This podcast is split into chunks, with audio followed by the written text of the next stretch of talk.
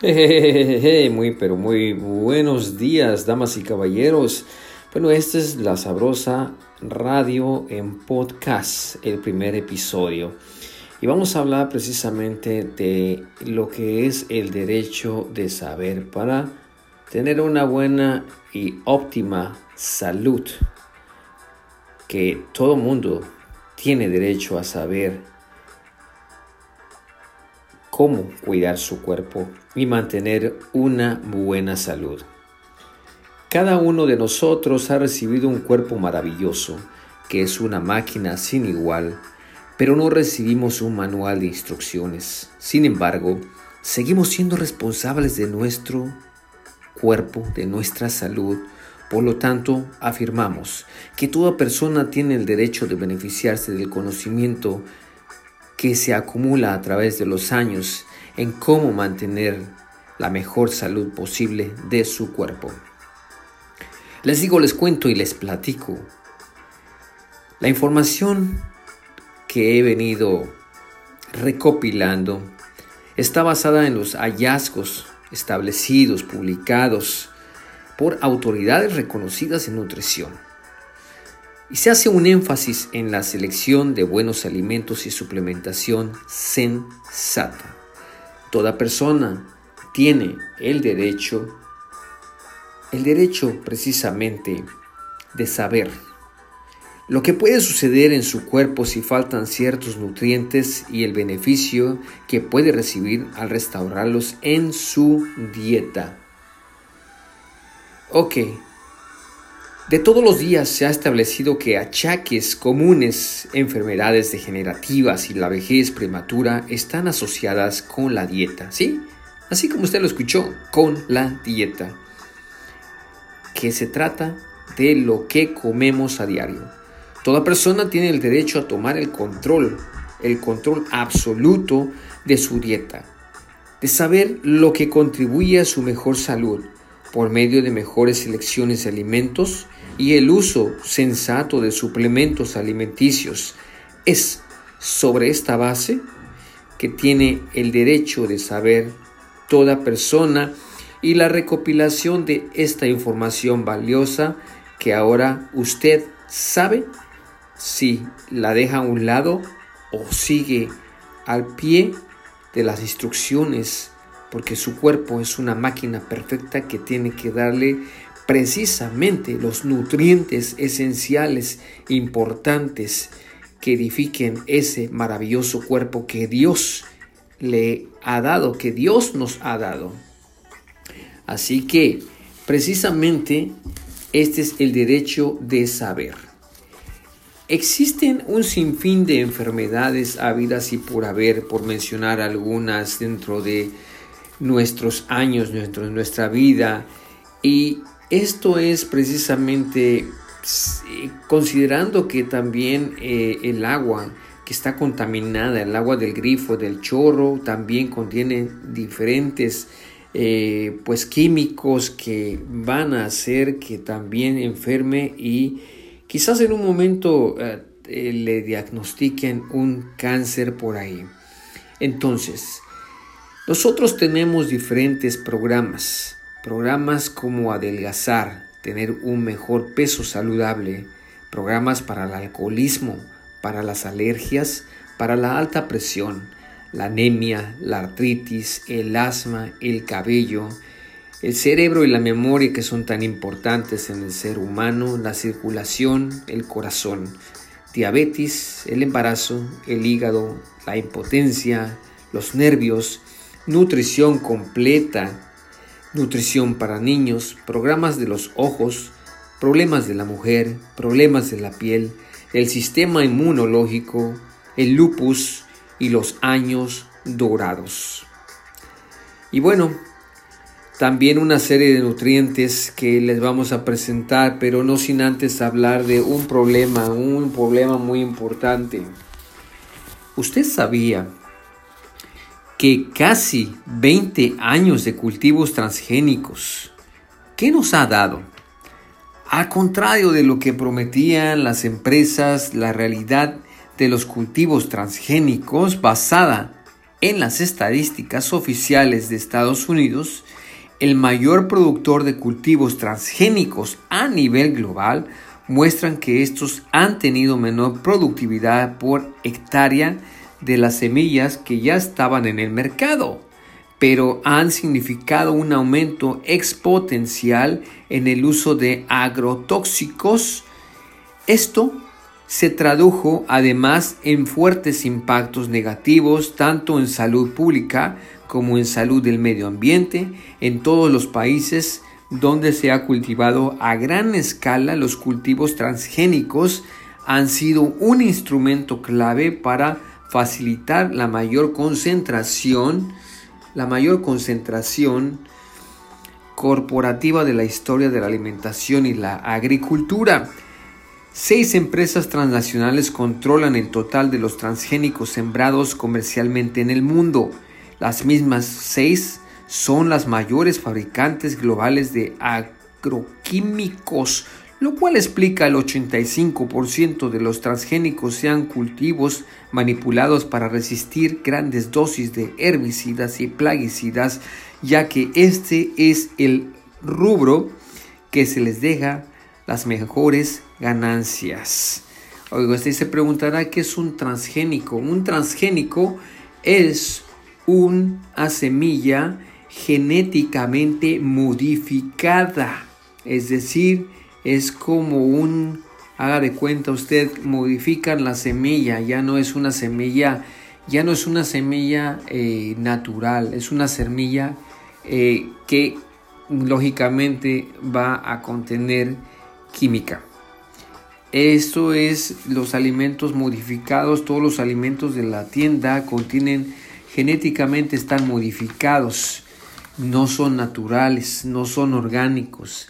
Siempre existen eh, en los alimentos de todos en, los que venden en el supermercado, en market, existen siempre que les agregan ciertas, eh, pues lógicamente ciertas sustancias que eh, se conocen como los alimentos que son modificadamente, genéticamente modificados han servido para aliviar el hambre al mundo?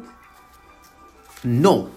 Además, producto de al avance de la industrialización de la cadena alimentaria a manos de las corporaciones de agronegocios. Desde el año 1996, verá usted, año en que se comienzan a sembrar transgénicos, aumentó la cantidad de personas malnutridas, obesas, fenómenos que ahora es sinónimo de pobreza y no de riqueza. La siembra de transgénicos aceleró el desplazamiento de, productores chicos y medianos, empobreciéndolos al tiempo que sustituyeron gran parte de la mano de obra por maquinaria, aumentando el desempleo rural. Por ejemplo, en Argentina los transgénicos y sus llamados pools de siembra llevaron a una verdadera reforma. Censos, a una, buena, a una verdadera reforma agraria al revés, eliminando una gran parte de los establecimientos agrícolas pequeños medianos según los censos, ahora sí, de 1988 y 2002. En esos años desaparecieron 87 mil establecimientos, de los cuales 75.293 eran menores de 200 hectáreas, proceso que continúa con la misma tendencia en el 2006. La secuela es que la, en la actualidad el 80% de la superficie cultivada está arrendada por 4.000 fondos de inversión. No se trata de un modelo para alimentar, es una plataforma agrícola para especular. Han agravado los problemas para las bases de supervivencia del planeta. En el mismo periodo en que comenzaron a, sembrar cultivos transgénicos, se agudizó seriamente la crisis climática y se agravaron ocho de los nueve problemas ambientales más graves del planeta, definidos por el Stockholm Resilience Center como los límites planetarios, que no podemos transingerir si queremos que la Tierra sobreviva. Siete de ellos, en cambio, en el siete de ellos, el cambio climático, la pérdida de biodiversidad, la acidificación de los océanos, la contaminación, el agotamiento de la dulce, del agua dulce, la erosión de los suelos, la excesiva cantidad de fósforo y nitrógeno vertidos a los mares y los suelos de la contaminación química están directamente relacionados con el sistema industrial corporativo de producción de alimentos en los cual los transgénicos son la paradigma central. ¿Necesitamos cultivos transgénicos? Es la pregunta, ¿no? Una gran diversidad de sistemas alimentarios campesinos y de pequeña escala son los que actualmente alimentan el 70% de la población mundial. 30 al 50 de esta cifra aportan parcelas agrícolas pequeñas, las huertas urbanas entre el 15 y el 20%, la pesca artesanal un 5 o un 10% y la caza y la recolección silvestre eh, de 10 al 15%. Es una producción de alimentos más saludable, en su gran mayoría libre de agrotóxicos y transgénicos. Pero los alimentos del sistema alimentario Oiga usted, los alimentos del sistema alimentario agroindustrial, por el contrario, solo llegan al 30% de la población, pero usan del 75 al 80 de la tierra arable y el 70% del agua y combustibles de uso agrícola. De la cosecha a los hogares, el 50% de los alimentos de la cadena industrial van a pasar a la basura.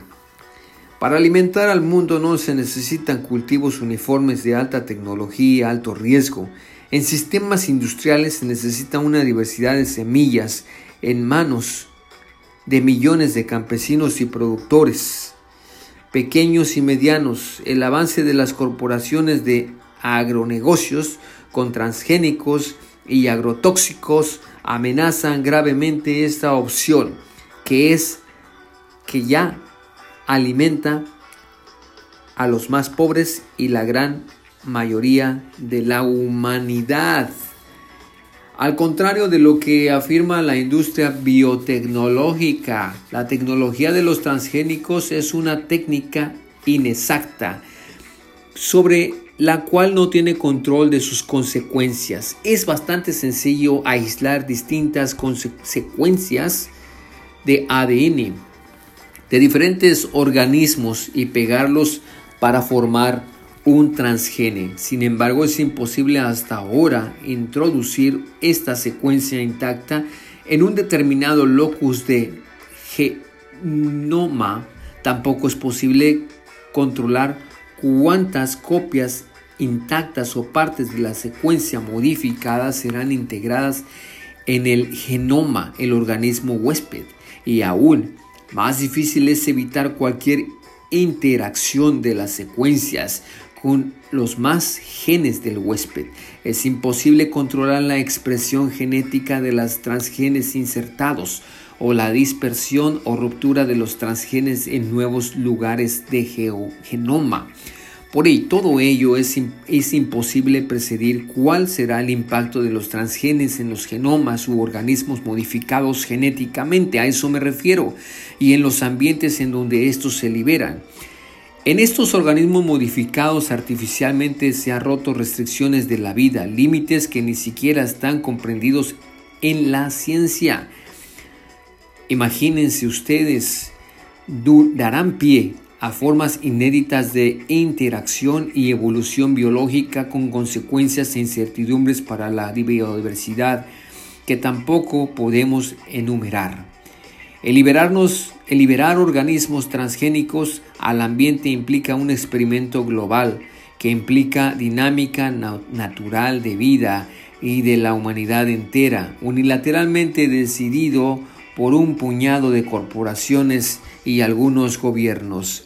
En contraste con la evidencia científica de sustenta lo anterior, los sectores que defieren la modificación, que defienden la modificación genética de organismos, asumen con cierto, eh, como cierto que los organismos genéticamente modificados OGM por sus siglas tendrán los mismos comportamientos a los observados en el laboratorio una vez en la naturaleza, es decir, que son equivalentes a los organismos no genéticamente modificados. Afirma, los, afirman que los OGM son naturales, imagínense, y que son nuevas variedades, asumiendo que la técnica experimental empleada es precisa, según y predecible y prescindible y es equivalente al mejoramiento convencional que, hace en la, que se hace en la agricultura. Así que afirman la OGM que son naturales y que son nuevas variedades, asumiendo la técnica experimental empleada es precisa y según predecible y que es equivalente al mejoramiento convencional que se hace en la agricultura. Y lo volveré a repetir para que quede claro. Esto es un grave error y muestra un desconocimiento por parte del, del campo biotecnológico de las teorías y conocimientos de la biología contemporánea. En la concepción de los que generan OGM, no se consideran las restricciones naturales a la recombinación genética, el rol del tiempo en la génesis de la diversidad y la valoración de los mecanismos naturales que la sostienen a través de la evolución orgánica, tanto el proceso evolutivo como las variedades de las especies que se sustentan en la reproducción sexual. La recombinación de material genético y mecanismos biológicos y ambientales que restringen y regulan la dinámica del genoma dentro de cada generación y a través de ellas durante la evolución. La biotecnología del ADN recombinante, en cambio, ha roto restricciones importantes de la recombinación evolutiva del material genético, sin que aún entendamos la naturaleza o el papel de muchas de estas restricciones que se han establecido por su propia evolución orgánica. Es crucial comprender que cualquier modificación de genoma mediante ingeniería desaparecen en aras del procedimiento tecnológico. El tiempo biológico necesario para estabilizar las variedades del proceso evolutivo y la historia de la especie que no se alteran en el mejoramiento por métodos convencionales. Bueno, yo les seguiré hablando precisamente de este, de este tema tan interesante, no sin antes recordarles que pues es mejor cuidar su salud y precisamente tomar en cuenta las etiquetas que dicen los productos, las, las etiquetas con la información y que vea qué contienen, de qué, cuáles son los ingredientes que contiene dicho producto y podrá observar que muchas veces aparece la palabra modificado, genéticamente modificado. Así que hay que tener mucho cuidado porque estos productos al tiempo pueden causarle un sinfín de problemas y cáncer. Dice una persona, un, colega, una persona que no se necesita eh, la, que no se necesita, necesita comer en pequeñas cantidades, pero igualmente eh, los alimentos uno tras otro, tras otro, comer esos alimentos, pues va a hacer eh, que, que su cuerpo poco a poco vaya, vaya por decirlo así, vaya cambiando, vaya haciéndose como costumbre y es ahí en donde puede correr el riesgo de que por comer todo el tiempo sus alimentos con el, tiempo pueda traer repercusiones. Así que pues yo les hablé de este tema tan interesante de cómo cuidar, cómo cuidar su organismo. Que en fin se refiere esto el derecho de saber, el derecho de saber.